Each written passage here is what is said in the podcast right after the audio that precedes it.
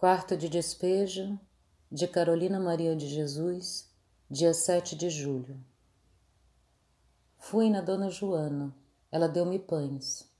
Passei na fábrica para ver se tinha tomates. Havia muitas lenhas. Eu ia pegar uns pedaços quando ouvi um preto dizer para eu não mexer nas lenhas que ele ia bater-me. Eu disse para bater que eu não tenho medo. Ele estava pondo as lenhas dentro do caminhão, olhou-me com desprezo e disse: Maloqueira! Por eu ser de maloca, é que você não deve mexer comigo. Eu estou habituada a tudo, a roubar, a brigar e beber. Eu passo 15 dias em casa e 15 dias na prisão. Já fui sentenciada em Santos. Ele fez menção de agredir-me e eu disse-lhe: Eu sou da favela do Canindé. Sei cortar de gilete navalha e estou aprendendo a manejar a peixeira. Um nordestino está me dando aulas. Se vai me bater, pode vir. Comecei a palpar os bolsos. Onde será que está minha navalha? Hoje o senhor fica só com uma orelha. Quando eu bebo umas pingas, fico meio louca. Na favela é assim. Tudo que aparece por lá, nós batemos e roubamos o dinheiro e tudo que tiver no bolso. O preto ficou quieto. Eu vim embora. Quando alguém nos insulta, é só falar que é da favela e pronto, nos deixa em paz. Percebi que nós da favela somos temidos. Eu desafiei o preto porque eu sabia que ele não ia vir. Eu não gosto de briga. Quando eu voltava, encontrei com o Nelson da Vila Guilherme. Disse algo que eu não gostei. Fingi que não compreendi o que ele dizia. Mas você é tão inteligente e não compreende por que, que eu ando atrás de você? Quando eu cheguei na favela, os meus filhos não estavam. Gritei, não apareceu ninguém. Fui no senhor Eduardo e comprei meio litro de óleo e 16 de linguiça.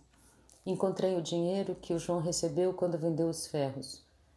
46 com 20, 66. Quando eu voltava, fiquei olhando os homens da favela. A maioria não trabalha às segundas-feiras.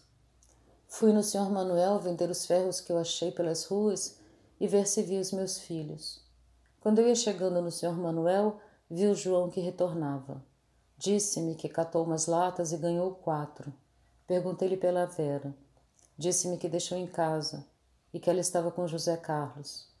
Quando eu retornava, ouvi a voz da Vera. Ela dizia: José Carlos, olha a mãe! Veio correndo na minha direção. Disse que ela e José Carlos tinham ido pedir esmolas. Ele estava com o saco nas costas. Eu vinha na frente e dizia que ele devia fazer lições. Eu precisava ir na cidade. Enquanto eu vestia, ouvi a voz do Durvalino que discutia com o bêbado desconhecido por aqui. Começou a surgir as mulheres. Elas não perdem essas funções. Passam horas e horas contemplando. Não lembram de nada, se deixou panela no fogo. A briga para elas é tão importante como as touradas de Madrid para os espanhóis. Viu Durvalino agredindo o bêbado e tentando enforcá-lo. O bêbado não tinha forças para reagir. O Armin e outros retirou a mão do Durvalino do pescoço do bêbado e levaram ele para o outro lado do rio. E o Durvalino ficou comentando seu feito. Fui trocar o meu título de eleitor. Quando cheguei na rua Seminário, fui tirar fotografia no fotolaro. 60. Enquanto eu esperava as fotografias, eu conversava com as pessoas presentes, todas agradáveis. Recebi as fotografias e fui para a fila. Conversei com uma senhora que o seu esposo é funcionário da prefeitura e quis saber em quem eu ia votar.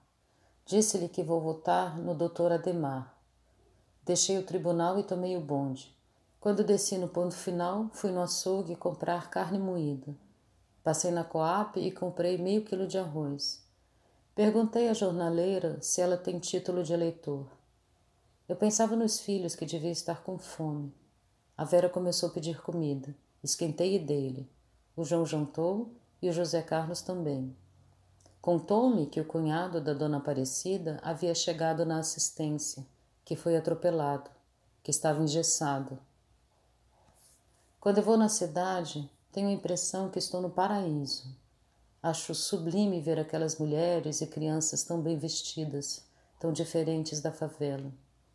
As casas com seus vasos de flores e cores variadas, Aquelas paisagens há de encantar os olhos dos visitantes de São Paulo que ignoram que a cidade mais afamada da América do Sul está enferma com suas úlceras, as favelas.